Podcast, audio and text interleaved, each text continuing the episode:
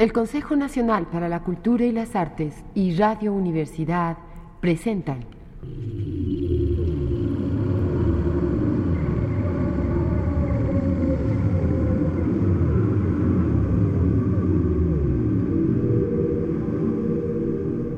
Encontré al anciano en las calles del Greenwich.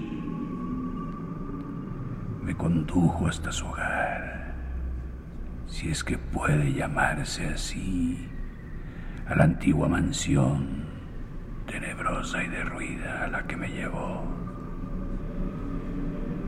Supe entonces que está condenado a presenciar el horror.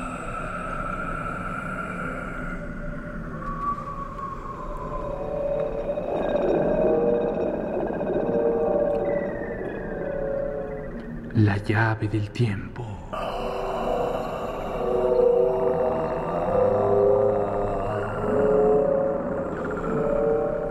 La clave del tiempo. La nave del tiempo.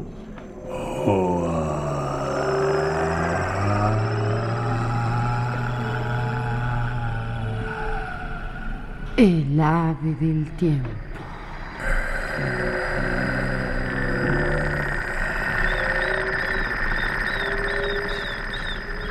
La segunda parte del cuento de Howard Phillips Lovecraft.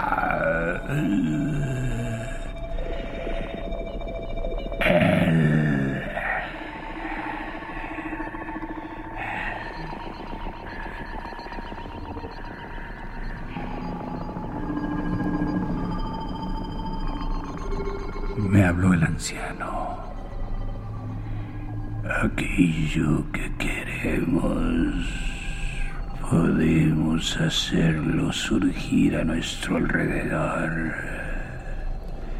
Y lo que no deseamos podemos hacerlo desaparecer. No pretendo que cuanto diga sea cierto en todos los sentidos. Sin embargo, es lo bastante cierto como para proporcionar un precioso espectáculo de cuando en cuando. Supongo que le encantaría tener de determinadas épocas una visión más clara de la que puede proporcionarle su imaginación. Así que le ruego que deseche cualquier temor ante lo que me propongo enseñarle. Venga a la ventana y no hable. A continuación, mi anfitrión me cogió de la mano y me llevó a una de las dos ventanas que se abrían a un lado de la larga y maloliente estancia, y el contacto de sus dedos me transmitió un frío que me recorrió todo el cuerpo. Su carne, aunque seca y firme, tenía la calidad del hielo, y estuve a punto de zafarme de su presa. Pero nuevamente pensé en el vacío y el horror de la realidad, y me dispuse intrépidamente a seguirle a donde quisiera llevarme. Una vez en la ventana, el hombre descorrió las cortinas y me indicó que mirase hacia la oscuridad exterior. Durante un instante no vi nada, aparte de una miriada de lucecillas vacilantes allá lejos, muy lejos.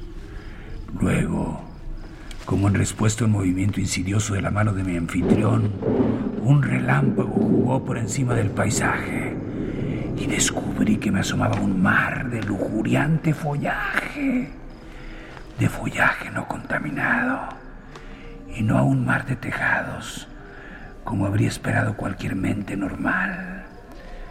A mi derecha el Hudson brillaba perversamente, y más allá, frente a mí, Observé el centelleo malsano de una inmensa marisma constelada de nerviosas luciérnagas.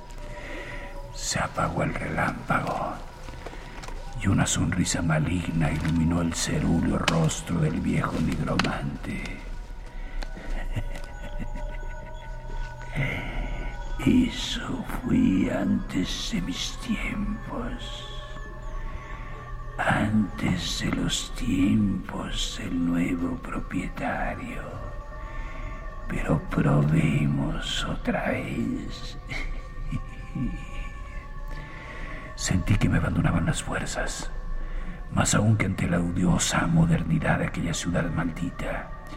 Dios mío, murmuré, puede hacer eso con cualquier época. Sí. Al verle sentir y descubrir los negros tocones de lo que en otro tiempo fueron dientes amarillos, me agarré a las cortinas para evitar caerme. Él me sujetó con su garra fría y terrible y repitió su gesto insidioso. Nuevamente surgió un relámpago, pero esta vez iluminó un paisaje no del todo extraño. Era Greenwich, el Greenwich de otros tiempos, con algún que otro tejado o fila de fachadas aquí y allá, tal como los vemos hoy, aunque con verdeantes callejas y prados y hermosas zonas comunales. La marisma seguía brillando más allá, pero a lo lejos vi los campanarios de lo que entonces era todo Nueva York, con las iglesias de la Trinidad, San Pablo y la llamada Break Church dominando a sus hermanas y una débil neblina de humo de leña extendiéndose por encima de todo. Aspiré profundamente, aunque no tanto por la visión misma como por las posibilidades que evocó mi imaginación aterrada podría, se atrevería a alejarse más, dije con temor. Y creo que él compartió este temor durante un segundo, pero recobró su sonrisa malévola. Alejarme más.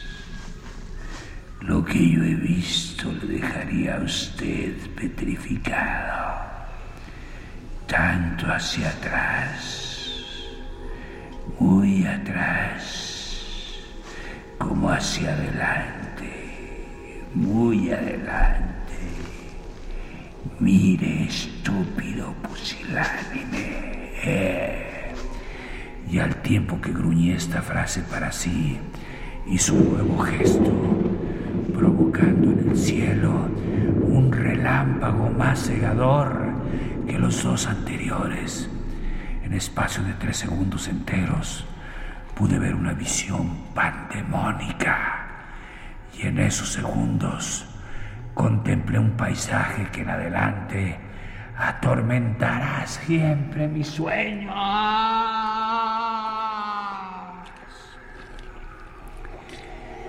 Vi los cielos infestados de extraños seres voladores y por debajo de ellos una ciudad negra, infernal, de gigantescas terrazas de piedra, impías pirámides que se elevaban salvajemente hasta la luna e innumerables ventanas iluminadas con luces demoníacas. E hirviendo de forma nauseabunda en aéreas galerías vi a las gentes amarillas y de ojos rasgados que poblaban esa ciudad, vestidas horriblemente de rojo y naranja y danzando incesatamente al son febril de unos timbales, al son del estrépito obsceno de los crótalos.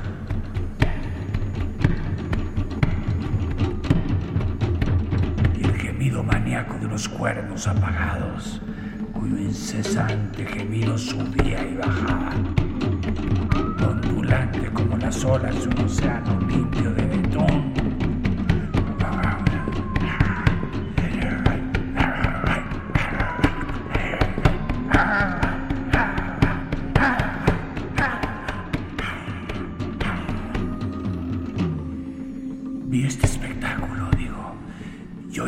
oídos de la mente el blasfemo pandemonium de cacofonía que lo acompañaba.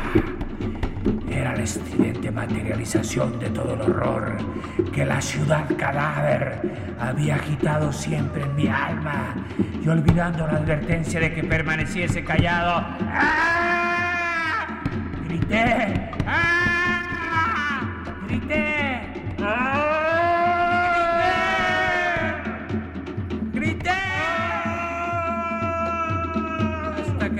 Nervios se desmoronaban y los muros temblaron a mi alrededor. Luego, cuando el relámpago se apagó, vi que mi anfitrión temblaba también. Una expresión de sobrecogido horror medio borraba la acerada contracción de furia que mis gritos habían provocado en él. Se tambaleó, se agarró a las cortinas como había hecho yo antes y agitó la cabeza salvajemente como un animal atrapado. Bien sabe Dios que tenía motivos, porque al apagarse el eco de mis gritos, soy un rumor tan infernalmente sugerente que solo la entumecida emoción me mantuvo consciente y dueño de mis sentidos. Era el crujido incesante y solapado de la escalera que había al otro lado de la puerta, como si subiese por ella una horda de pies descalzos o calzados con mocasines. Finalmente, se oyeron las firmes y cautelosas sacudidas del picaporte de latón que centelló la débil luz de las velas. El anciano arañó, escupió hacia mí en el aire mohoso y me ladró cosas al tiempo que oscilaba agarrado a la cortina amarilla. La luna llena.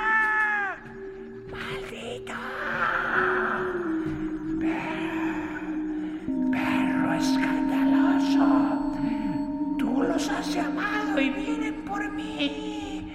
Pies con mocasines de los muertos. Que Dios os confunda. Demonios de piel roja. Yo no envenené vuestro rol. ¿Acaso no he conservado a salvo vuestra magia ruin? Bebisteis hasta poneros y ahora queréis echarle la culpa al propietario. ¡Fuera! ¡Soltad el picaporte! ¡Aquí no tenéis nada que hacer! En aquel instante, tres golpes espaciados y muy deliberados sacudieron los entrepaños de la puerta y un blanco espumarajo afloró a la boca del mago frenético.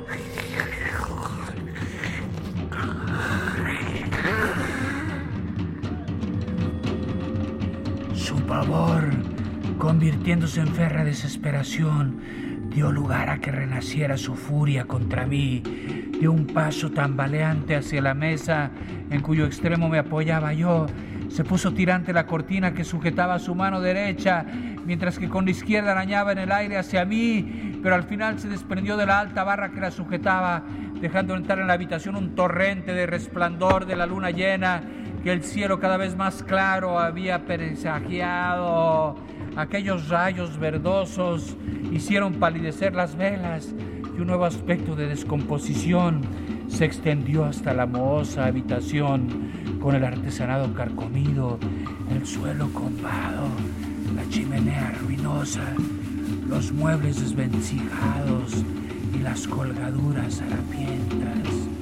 Y alcanzó al anciano también, acaso por la misma vehemencia, y lo vi encogerse y ennegrecerse mientras se tambaleaba y trataba de destrozarme con sus garras de buitre. Solo sus ojos permanecían incólumes y miraban con una saltona, dilatada incandescencia que iba en aumento al tiempo que su rostro se carbonizaba y se consumía.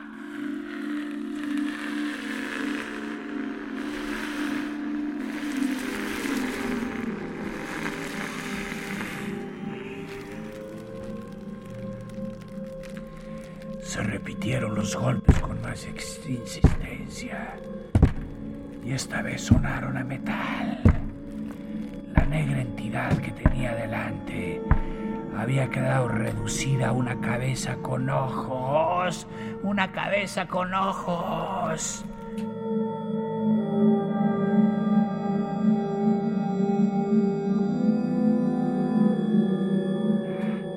Una cabeza con ojos que trataba impotente de arrastrarse por el suelo combado en dirección a mí y lanzaba de cuando en cuando pequeños escupitajos de malicia inmortal. Ahora reciaron los rápidos y demoledores golpes contra los endebles entrepaños. Los astillaron y vi el centello de un tomahawk, de un hacha india, al render la madera destrozada. No me moví porque no me sentí capaz, pero observé atontado mientras la puerta caía destrozada en medio del flujo de una sustancia negra salpicada de ojos relucientes y malévolos. Se derramó como una espesa marea de aceite.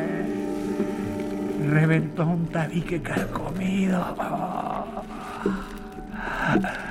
Volcó una silla al extenderse.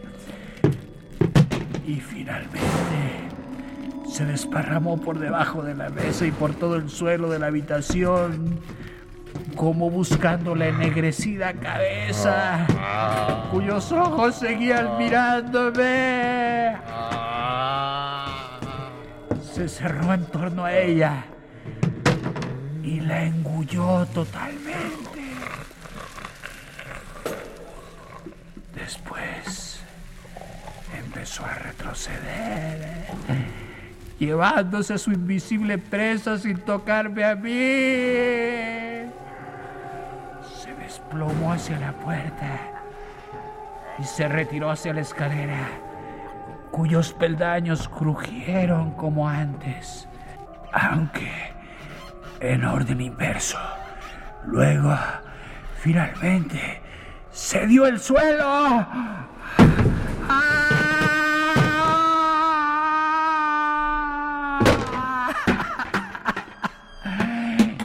precipité sin aliento en la oscura cámara de abajo, atestada de telarañas, medio desvanecido de terror.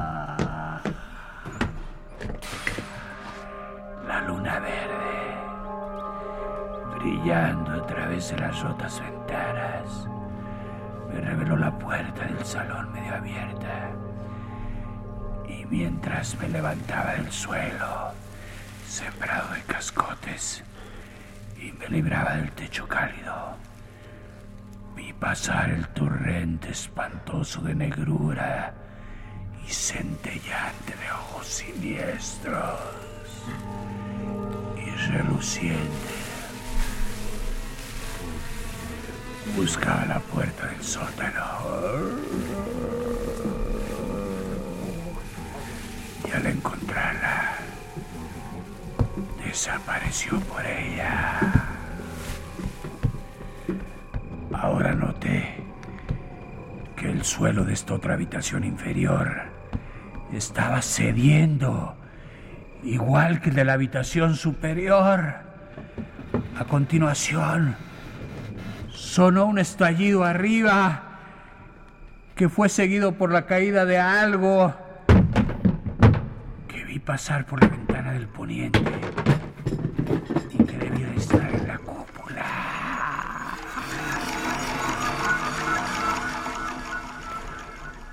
Desembarazado de los escombros, crucé el piso y corrí hacia la puerta.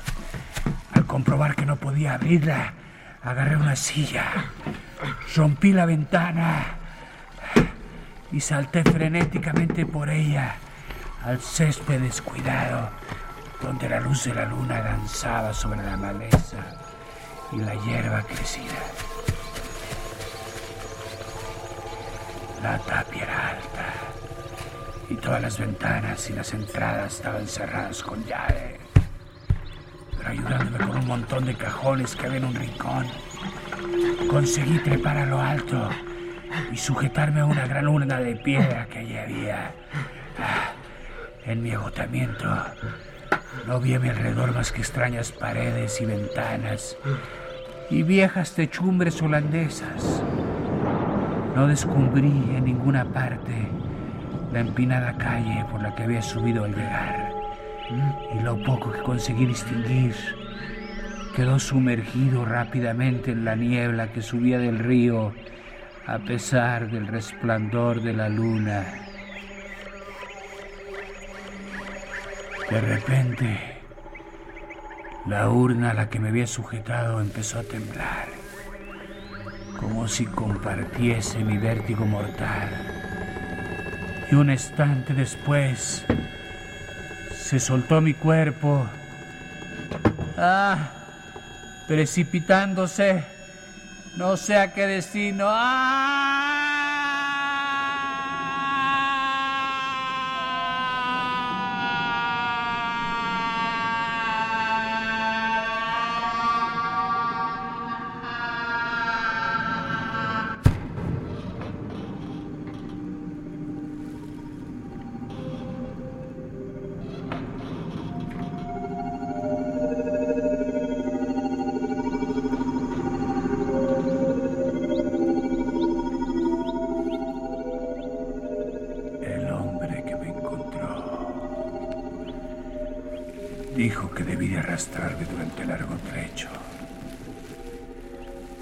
Pesar de mis huesos rotos, ya que había dejado un rastro de sangre hasta donde él se había atrevido a mirar. La lluvia que comenzaba a caer murmuró pronto esta conexión con el escenario de mi ordalía. Y los informes solo pudieron determinar que salí de algún lugar desconocido, llegando hasta la entrada de un patio pequeño y oscuro, frente a Perry Street.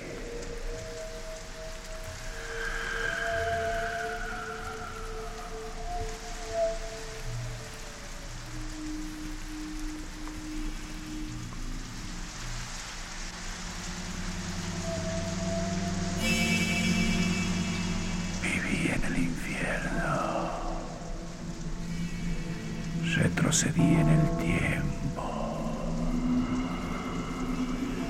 La ventana maldita mostraba eras antiguas. El cielo se poblaba de seres increíbles.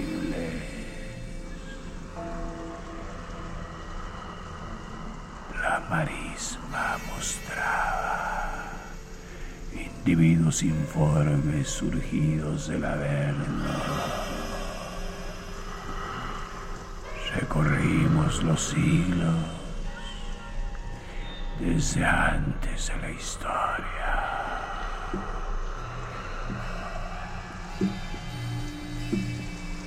Atravesamos por épocas impías. Conocimos las tribus más monstruosas.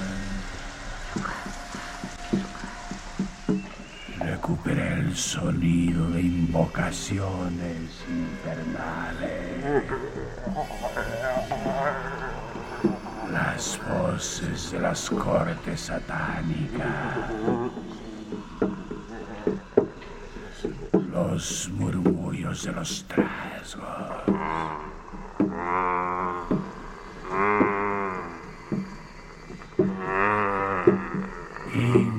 Innombrables. Nueva York desaparecía y se convertía en el infierno.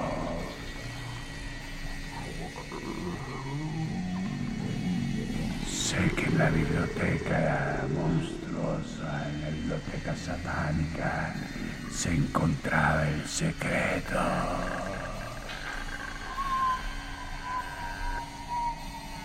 Que algún día la cabeza informe del viejo, la cabeza devorada por el monstruo venido de otra historia, me seguirá en la noche.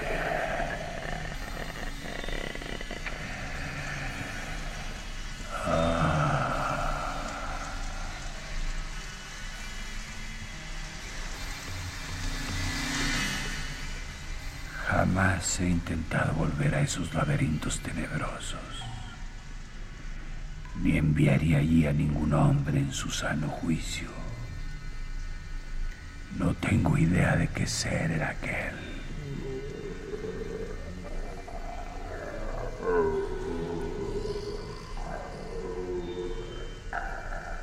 Pero repito que la ciudad está muerta llena de horrores insospechados.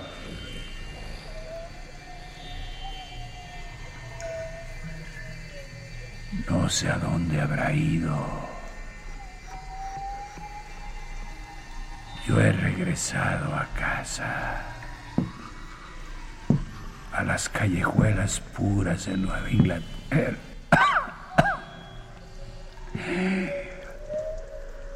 Por las que corre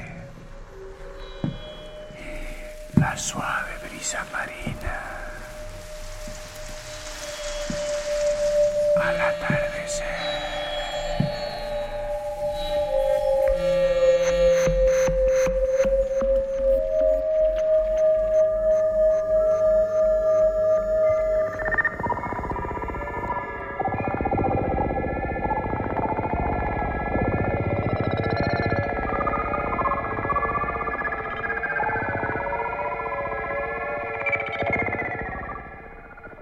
Consejo Nacional para la Cultura y las Artes y Radio Universidad presentaron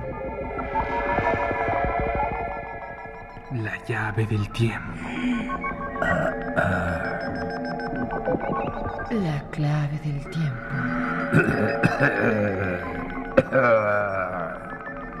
La nave del tiempo.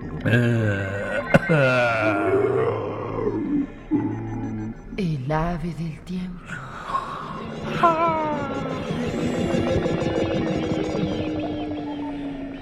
La parte final de la historia de Howard Phillips Lovecraft.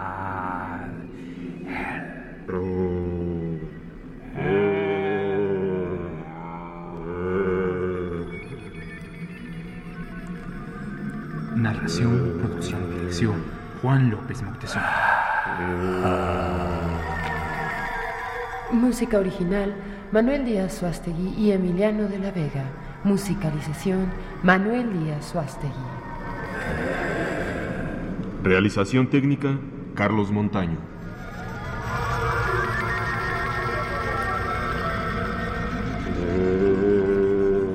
Locutores Homero Bazán Longi. Armando Wilcox Hoyos. y Patricia Illanes. Producción general Patricia Yales.